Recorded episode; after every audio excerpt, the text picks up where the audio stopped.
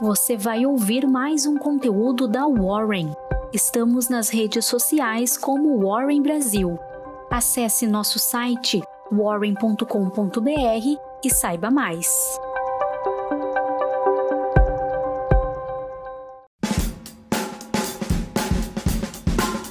Bom dia, meu nome é Grace Riemann, sou especialista em investimentos na Warren e essa é a sua Warren Call de quinta-feira, 24 de fevereiro.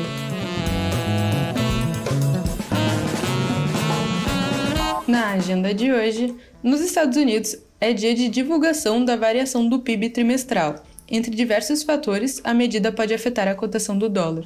No Brasil, a taxa de desemprego será disponibilizada. Esse indicador é inversamente relacionado à inflação, já que quanto menor o desemprego, mais renda é gerada. Assim sendo, a tendência é que os preços dos bens de consumo aumentem. Desse modo, a taxa pode ser utilizada pelo Copom para informar as decisões diretrizes de política monetária. Além disso, os resultados do quarto trimestre de 2021 serão divulgados pela Vale, pela Ambev, pela Americanas e pela Braskem, entre outros importantes players do mercado. Fatos que marcaram o dia de ontem. O mercado reagiu novamente a declarações relacionadas às tensões geopolíticas no leste europeu.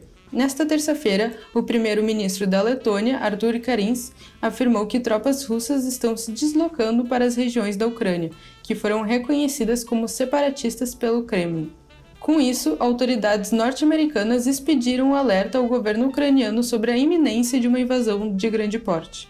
No Brasil, foi divulgado o IPCA 15, prévia do IPCA que abrange nove regiões metropolitanas, relativo ao período de 15 de janeiro a 16 de fevereiro. O índice apresentou alta de 0,99% na sua maior variação desde fevereiro de 2016, acumulando o acréscimo de 1,58% em 2022 já nos 12 meses anteriores à apuração, totalizou alta de 10,76%. Bolsa Brasileira.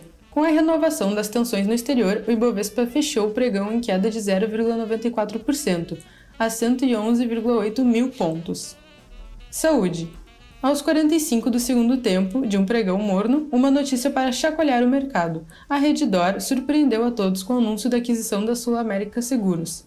A operação de magnitude gigantesca e negociação a jato foi aprovada pelos conselhos de administração de ambas as companhias e ainda está sujeita à aprovação do CAD e demais trâmites regulatórios.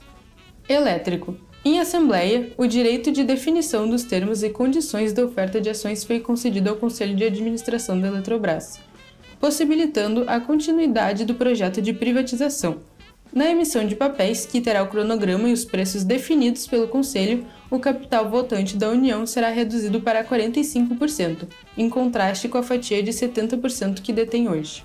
Varejo. A Alpargatas levantou 2,5 bilhões de reais na sua oferta subsequente de ações, com os papéis precificados em 26,3 centavos, 2,3% abaixo do valor de fechamento da terça-feira.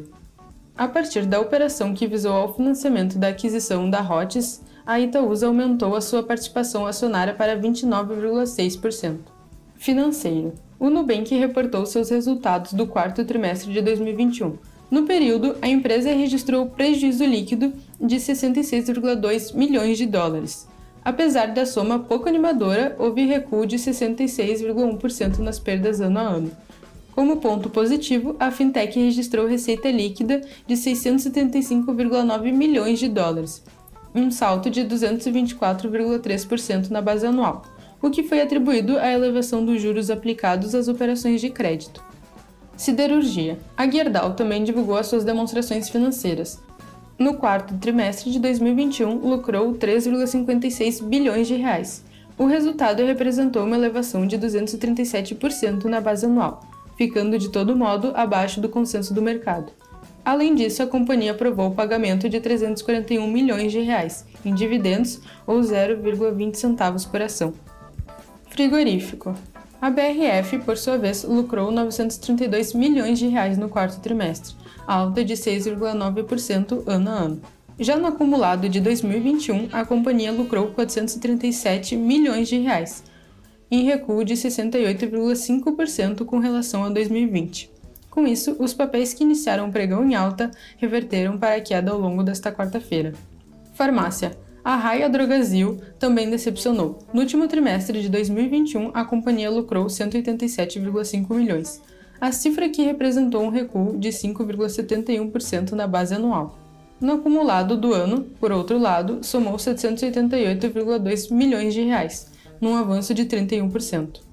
Bolsas americanas. Com a escalada dos riscos de conflito armado na Europa, Wall Street teve mais uma queda consecutiva. O S&P 500 e o Nasdaq caíram 1,84% e 2,57%, respectivamente. Juros Brasil. Com a queda do dólar, os juros futuros fecharam o dia em baixa. Cripto. O alcance das criptomoedas está tomando proporções inesperadas. No estado do Colorado, nos Estados Unidos, os ativos digitais passarão a ser aceitos no pagamento de impostos e taxas estaduais, de acordo com o governador Jared Polis. Até às 6 horas da tarde, o Bitcoin estava cotado em 189 mil reais, apresentando queda de 2,21%. Dólar. Nesta terça-feira, diante da circulação do dólar no mercado brasileiro, com os investidores avaliando a Bolsa Nacional como descontada, a moeda atingiu a sua mínima desde junho do ano passado, fechando o dia a R$ 5,00, uma queda de 0,95%. E essa foi a sua Warren Call de hoje. Eu espero que você tenha gostado e também que tenha um ótimo dia. Até a próxima!